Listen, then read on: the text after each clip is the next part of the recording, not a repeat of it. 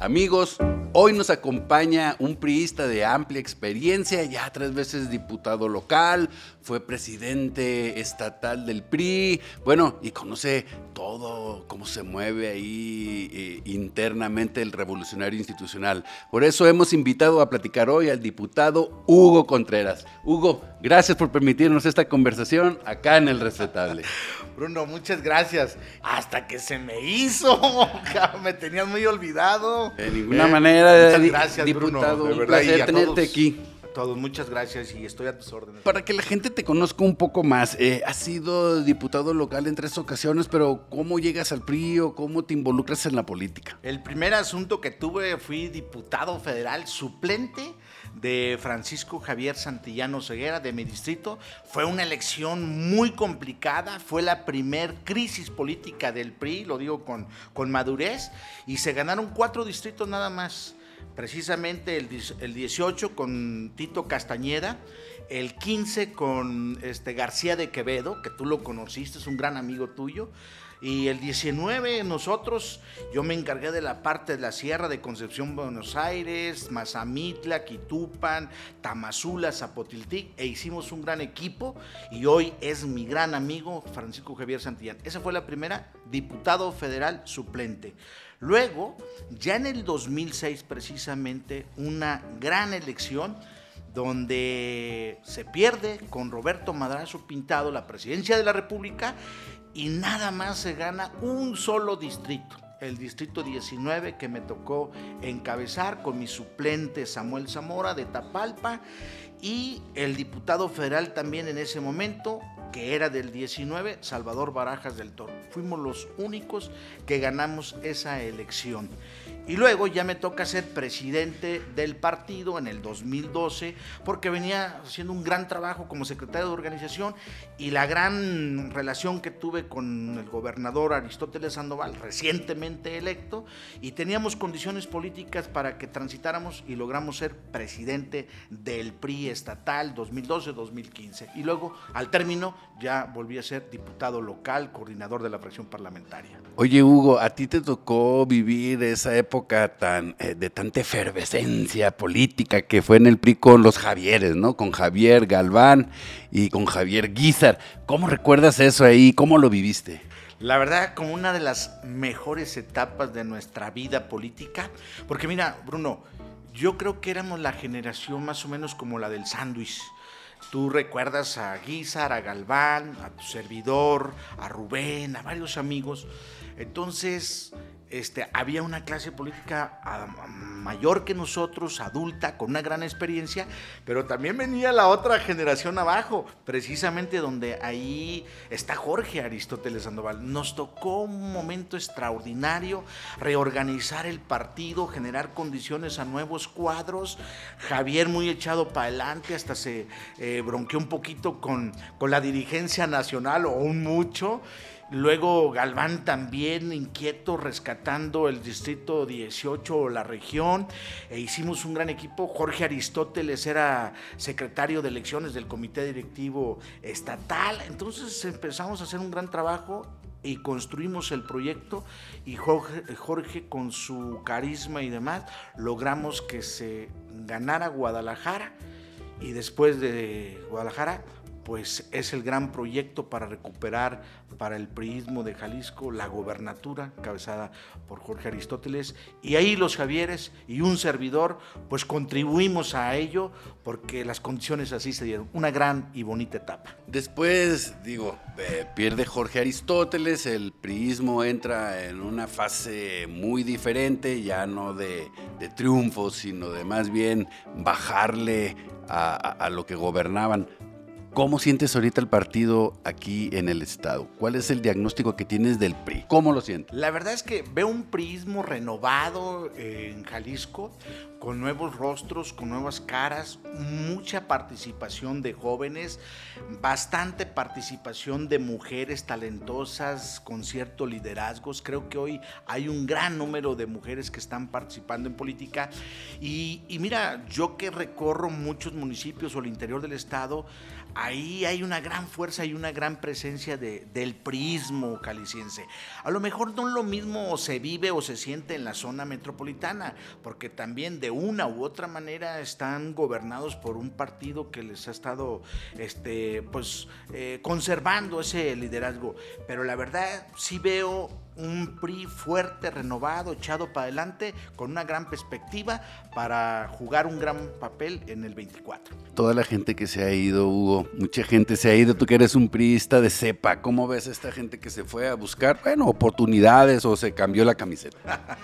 Mira, la verdad, Bruno, yo no siento que soy quien debo de juzgar. Lo que sí te digo es que cada quien es responsable de ir creando y construyendo su vida. Entonces cada quien el tiempo lo pondrá en su lugar y le dará la razón de lo que eh, tomaron como una decisión personal. Entonces no soy yo quien para juzgar y yo siempre he dicho que la historia pone cada quien en donde nos corresponde y nuestros hechos ahí estarán a la opinión y al escrutinio de la gente. ¿Cómo sientes a tu partido rumbo al 2024? ¿Cómo se están preparando? No, no, lo veo muy bien.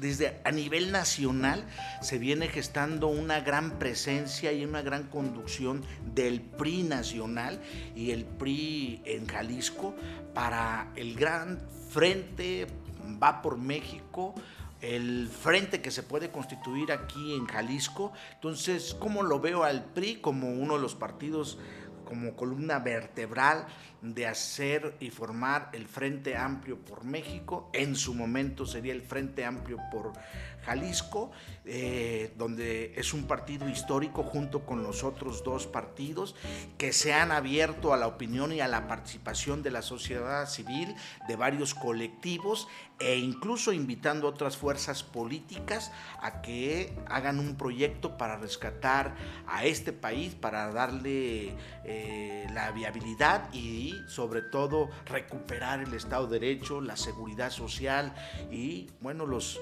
como se dice, pues restablecer el, derecho para los mexicanos. Hugo, ¿tú crees que el PRI pueda eventualmente encabezar la alianza aquí en Jalisco? ¿Todavía hay posibilidades? Claro, o sea, el PRI tiene mucha posibilidad de encabezar. Te lo digo, Nada más hay dos finalistas del Frente Amplio, lo que es nuestra correligionaria Beatriz Paredes y Xochitl Galvez. Entonces, claro que está en la competencia de un cuadro con una gran historia, con una gran solidez política, también con otra compañera. Aquí nadie está descalificando a nada, a, ningún personaje, al contrario, cuidando y apoyando. Y quien resulte electo eh, o con el apoyo mayoritario, será la coordinadora del Frente Amplio va por México y luego se empiezan a desdoblar las cosas. Obviamente que en Jalisco también el PRI tiene condición para poder encabezar una alianza y aprovecho la oportunidad para invitar a la sociedad civil, a los colectivos, a las organizaciones y por qué no decirlo a otros partidos eh, políticos con registro estatales como es el Verde, como es el Futuro y al propio Movimiento Ciudadano donde hay actores maduros, conscientes y con una visión de, hacer un proyecto bien para Jalisco, pues está abierto. Y las condiciones de quien pueda encabezar aquí lo importante es que lo hagamos por nuestra gente, por Jalisco y no por cuestiones personales total apertura y con una gran posibilidad de competir. Se mencionan ya dos, tres personas ahí que andan moviéndose para la candidatura del PRI, como la presidenta Laura Jaro, el diputado Lupillo Fletes. ¿Qué opinión tienes de ellos? No, de todos tengo una gran opinión y en el PRI están ellos y hay más personajes, hay más compañeros. Eh, está Hortensia Noroña, que es una gran diputada, una gran amiga. Está Cookies, que también es diputada federal. Está Verónica Flores, que es la presidenta del partido aquí en la capital, están hombres con Ramiro y demás. Y está Hugo Contreras, que también quiere ser gobernador de Jalisco.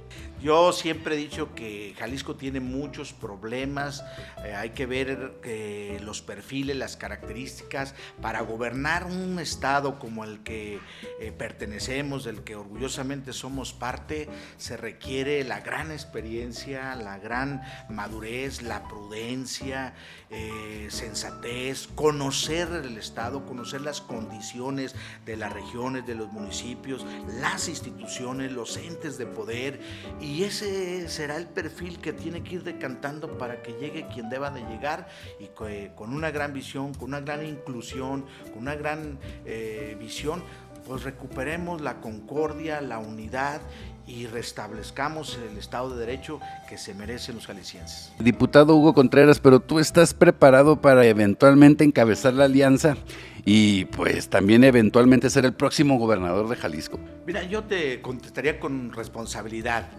Yo creo que la vida y mi partido y mis amigos me han respaldado y me ha dado la oportunidad de, de tener una gran experiencia y conocer este gran estado dejando cuestiones personales o de soberbia o de frivolidad.